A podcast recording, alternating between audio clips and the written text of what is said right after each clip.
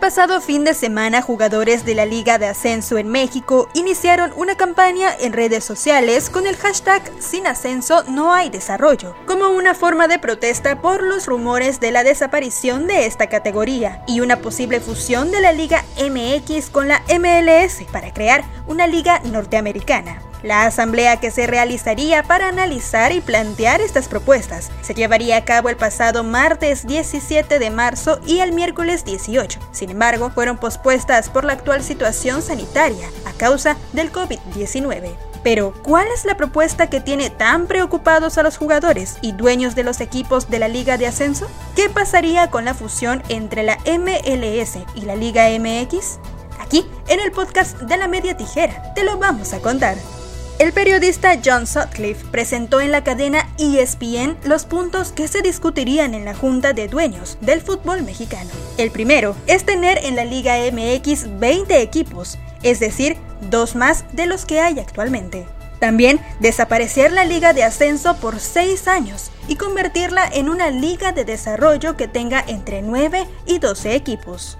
Por otra parte, también atraer nuevos inversionistas. Asimismo, la desaparición de la multipropiedad de equipos. Pero además, en el 2026 fusionar la Liga MX con la MLS y crear una liga norteamericana. La pregunta es, ¿por qué desaparecer la Liga de Ascenso? Los dirigentes del fútbol mexicano necesitan nuevos inversionistas y una manera de atraerlos es asegurando que su inversión no pierda valor si algún empresario decide comprar un equipo de fútbol en México, tendría hasta 6 años de garantía de que su equipo estaría en primera división y mantendría el valor de su dinero invertido en este periodo de tiempo. ¿Qué pasaría con la liga de ascenso? Se convertiría en una liga de desarrollo sub-23 los equipos podrían tener hasta 5 jugadores formados en México mayores de 23 años y 3 extranjeros menores a esta edad. La idea principal es formar jóvenes talentos mexicanos para venderlos a equipos de la Liga MX o de otros países y hacer de México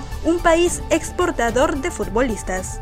Por su parte, la Liga MX integraría dos equipos nuevos para quedar conformada por 20. Entre los equipos que se rumora podría integrarse están Atlante, Celaya, Zacatepec, Mazatlán, Dorados y Mineros. Los tres equipos que queden en los últimos lugares del torneo de la Liga MX pagarán una cantidad de dinero aún no especificada, que se irán directamente a la Liga de Desarrollo para mejorar la infraestructura de los equipos formen parte de ella. Se busca acabar con la multipropiedad, es decir, que cada equipo tenga un dueño diferente y no como sucede ahora, que hay varios equipos que son del mismo grupo empresarial, lo que se presta al arreglo de partidos. Todos estos cambios van encaminados a un objetivo, la creación de la Liga Norteamericana que iniciaría en el año 2026, mismo año en que se celebrará el Mundial de Fútbol organizado por Canadá, México y Estados Unidos. Los primeros pasos para la creación de esta liga ya se han dado. El pasado mes de noviembre se anunció que el 29 de julio de este año se realizaría por primera vez el juego de estrellas entre jugadores de la MLS contra jugadores de la Liga MX. Recordemos que en julio del 2019 ya se celebró la primera edición de la Leagues Cup, un torneo realizado con el aval de la CONCACAF, con cuatro equipos mexicanos contra cuatro equipos de la MLS. Y para la edición 2020 se jugarían con 16 equipos, 8 de cada liga. Como podemos ver, la relación entre las dos ligas cada vez es mejor y la llamada Liga Norteamericana no parece estar tan alejada de la realidad y estaría conformada por 50 equipos, 30 de la MLS y 20 de México. ¿Qué beneficios le traería esta liga al fútbol mexicano? en su mayoría serían económicos. 1. Los dueños de los equipos mexicanos quieren aprovechar la infraestructura de los estadios de primer mundo que tiene la MLS. 2.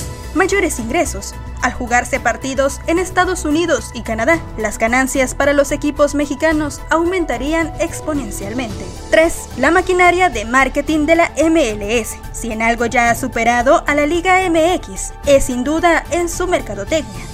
Basta con ver el nivel de producción de los videos, sitio web y redes sociales que la MLS produce. Y recordar que tan solo hace un par de meses presentaron su nuevo himno creado por el ganador del Oscar, el compositor alemán Hans Zimmer.